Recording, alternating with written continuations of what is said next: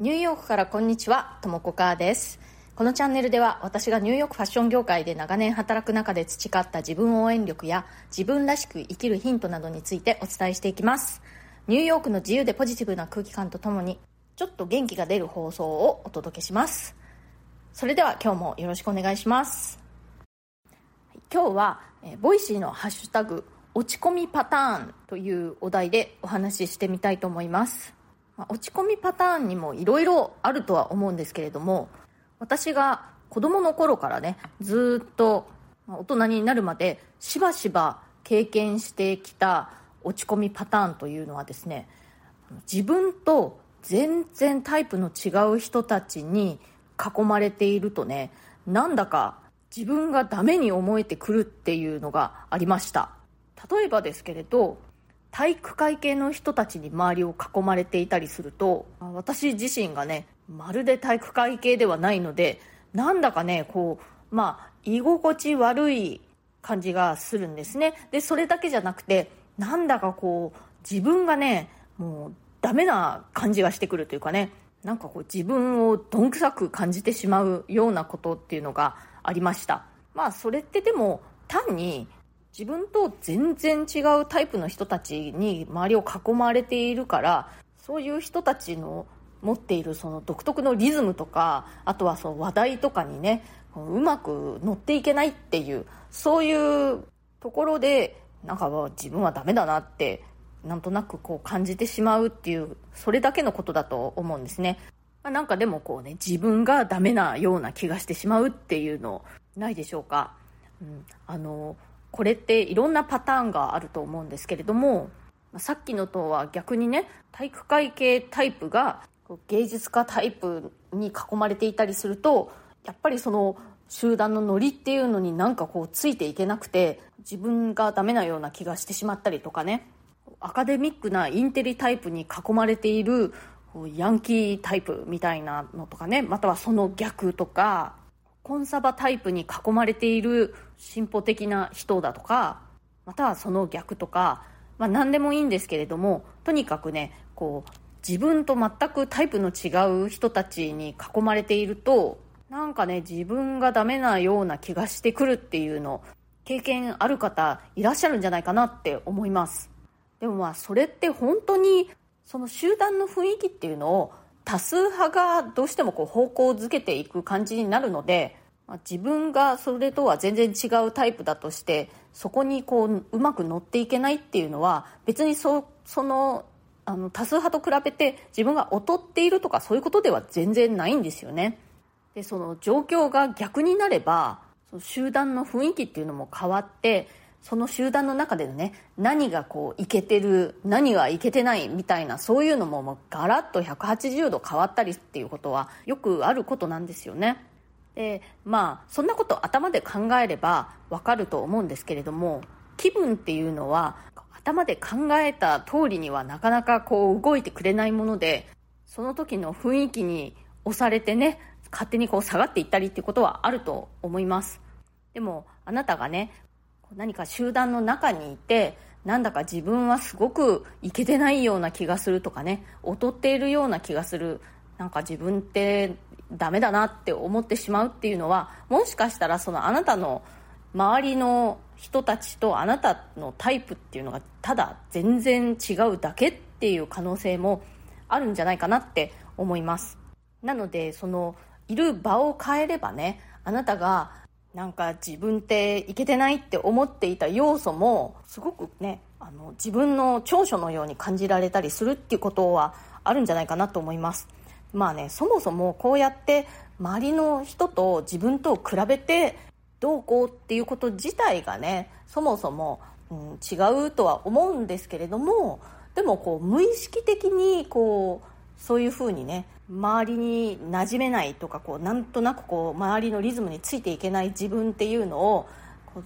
ちょっとダメに感じてしまうってことあると思うんですよね。自分は自分人は人っていうことは分かっていても本当にこう大多数が自分と全く違う状況で自分だけがこう馴染めない感じでねポツンといるっていう状況はね本当こう醜いアヒルの子状態っていうか、うん、自分が変なんじゃないかって思ってしまいがちだと思うんですよね、うん、でもそれって本当にこう周りの環境が変われば自分の感じ方もガラッと変わるっていうことはねあのあると思いますよ。ということをぜひそういうこう居心地の悪さとかそこから来る劣等感みたいなことを感じることあったら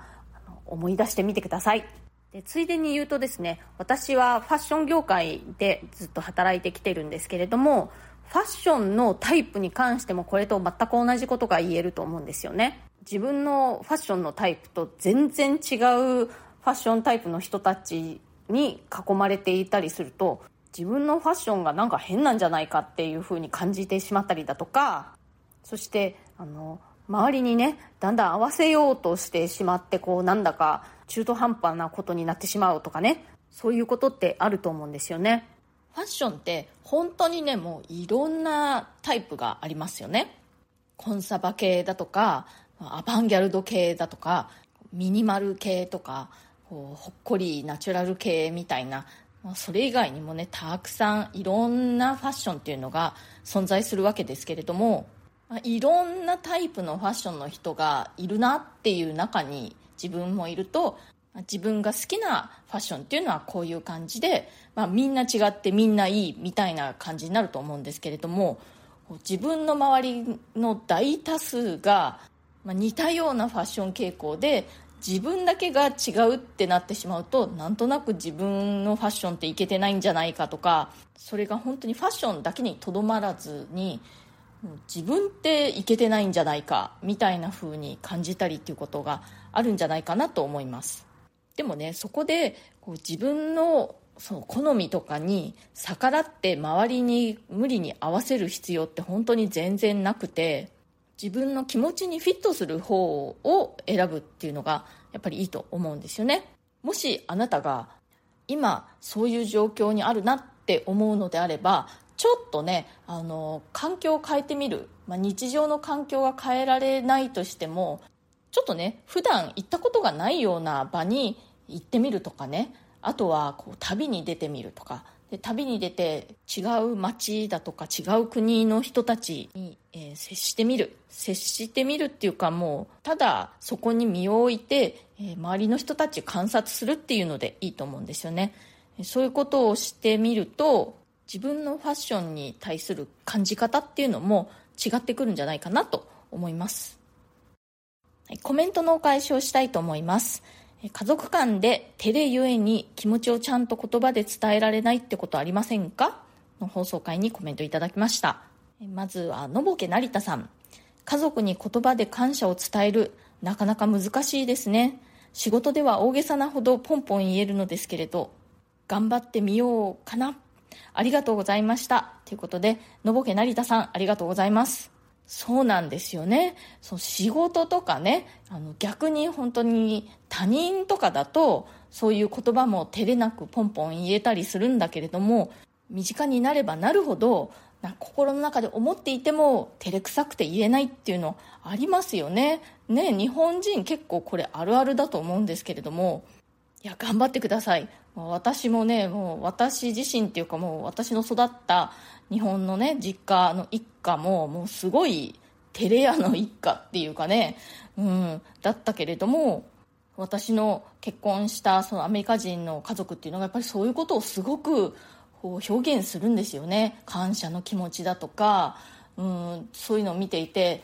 頑張ってね、少し日本の自分の家族に対してもそういうふうに言葉で表現するようにしてみました。まああのそんなに大げさにアメリカの家族がやってるようにはできてないかなって思うんですけれどもでもやっぱりねこういろいろ表現できるようになって気持ちが本当にこうすっきりしましたね、うん、やってるとねだんだん慣れていきますからぜひのぼけさんも頑張ってみてください。もう小さいところからでいいのでね。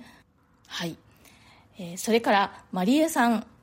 夫婦や親子でのやり取りがそのまま子供に反映されるなと感じていたので家族といえどもありがとうやおはようなど言っていきたいなと思っていたところでした。この回を定期的に聞いて忘れないようにしたいと思います。いつも素敵な放送をありがとうございます。いうことでマリエさん、えー、こちらこそありがとうございます。いや本当そうですよね。私のその両親っていうか育ったね家族まあ日本では割とありがちだと思うんですけれども本当にこう家族間で照れからかあんまりそういうこう愛情表現を言葉でしないっていう感じの家族だったんですよね。特にもう父に関してはねもう父が「ありがとう」って言ったことがもう話題になるくらいまあ普段は言わないっていう感じだったんですよね。お父さんが「ありがとう」って言ったよみたいな感じでね。家族間でもう父以外のみんなが LINE し合うぐらいに珍しい感じでした、まあ、そんな感じのところで育ったのでね私からその両親へもそのありがとうとかいうのがこうなんかあの照れるみたいな感じがあったんですよね。でももしね家族の間でそういうやり取りが頻繁にされている中で育ったんだったらもっとこうあの心理的ハードル低く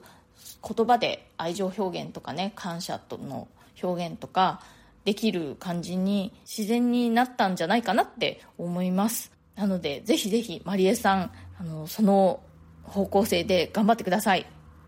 それから白うさぎさんとも子さんとっても素敵な提言です。私のパートナーは日本人ですが頻繁に感謝の気持ちを面と向かって言葉にする人で私に対してダメ出しをしたり冗談っぽくけなすこともしないんです。嬉しい以上に最初かなりカルチャーショックでした。どうやったらこんな風に育つんだろうと今は私も良い影響を受けて同じように振る舞うようになったので放送を聞きながらとも子さんに近い感覚だなわかるわかると親しみを覚えて思わずコメントしました。アメリカのご家族エピソードまた楽しみにしています。ということで白うさぎさんありがとうございます。うわなんか素敵なパートナーさんですね。私ねまさにその逆パターンをやってしまったことがあってえ私の育った家族っていうのはそういう冗談っぽくこう相手をけなすみたいなことをしていたんですよね。であのこれは私の夫に対してってではないんですけれども私が昔お付き合いしていた人に対してそれと同じようなことをしてしまったんですよね。そしたらその人が結構あの真剣に怒って自分は傷ついたというふうに言ってきてそこで私もハッとしたっていうことがありました。こうねしたしたゆえになんかちょっとけなすみたいなそういう感じだったんですけれどもあの言われた方はねそういうふうに言われるのはあの傷つくっていうふうに言ってきたんですよね。でやっぱりそういうことをしてしまったのは自分の育った家族の間ではそれが割と普通のことだったからっていうのがあったと思います私のアメリカの家族エピソードとか夫との話とかね義理家族の話とかプレミアム放送の方では結構してますので、えもしご興味あったら、えプレミアム放送の方にもぜひご参加ください。それから J さん、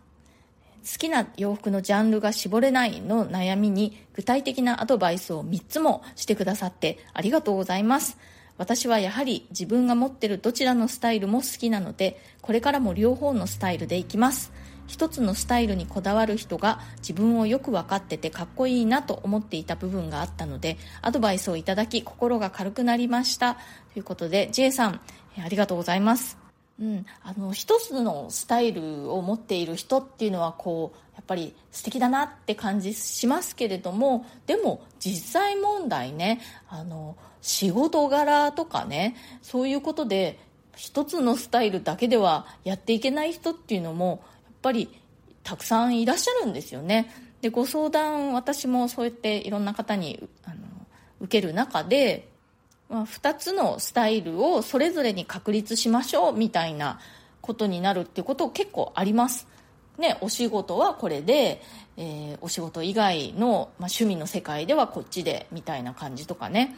なのでそういうのも現実的には全然ありだと思います。こう A 面 B 面みたいな感じででそれぞれのその、まあ、A 面なら A 面の中で B 面なら B 面の中でスタイルを持つっていうことでいいと私は思います。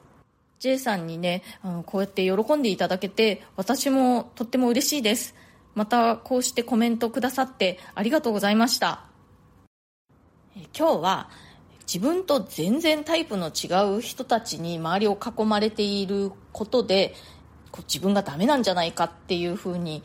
間違って感じてしまうということがありますよということをお話ししました。でこれはファッションに関しても同じことが言えるんじゃないかっていうお話もしました。なので、まあ、あのちょっとね普段とは違う環境の中に身を置いてみたりするとなんだ自分がダメだったってわけじゃないのかっていうふうに思えたりするんじゃないかなと思います、えー、今日の放送が気に入ってくださったらチャンネルのフォローや SNS でのシェアなどもしてくださるととっても嬉しいです。それからコメントやご感想ご質問やリクエストなど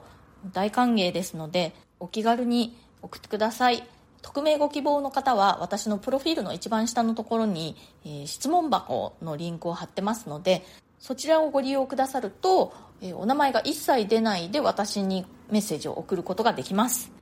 それからプレミアム放送も配信中です。週に2回程度。通常放送よりももっと近い距離感でより具体的な入浴生活の話や仕事の裏話プライベートな事柄などについてお話ししております。お申し込みは Web 経由がお得です。プレミアム放送一覧のリンクをこのチャプターに貼っておきますのでそちらをクリックしてくださると、まあ、一覧が見られると同時にお申し込みもできるようになっております。ぜひご活用ください。今日も最後まで聞いてくださってありがとうございました。それではまた次回。ともこかーでした。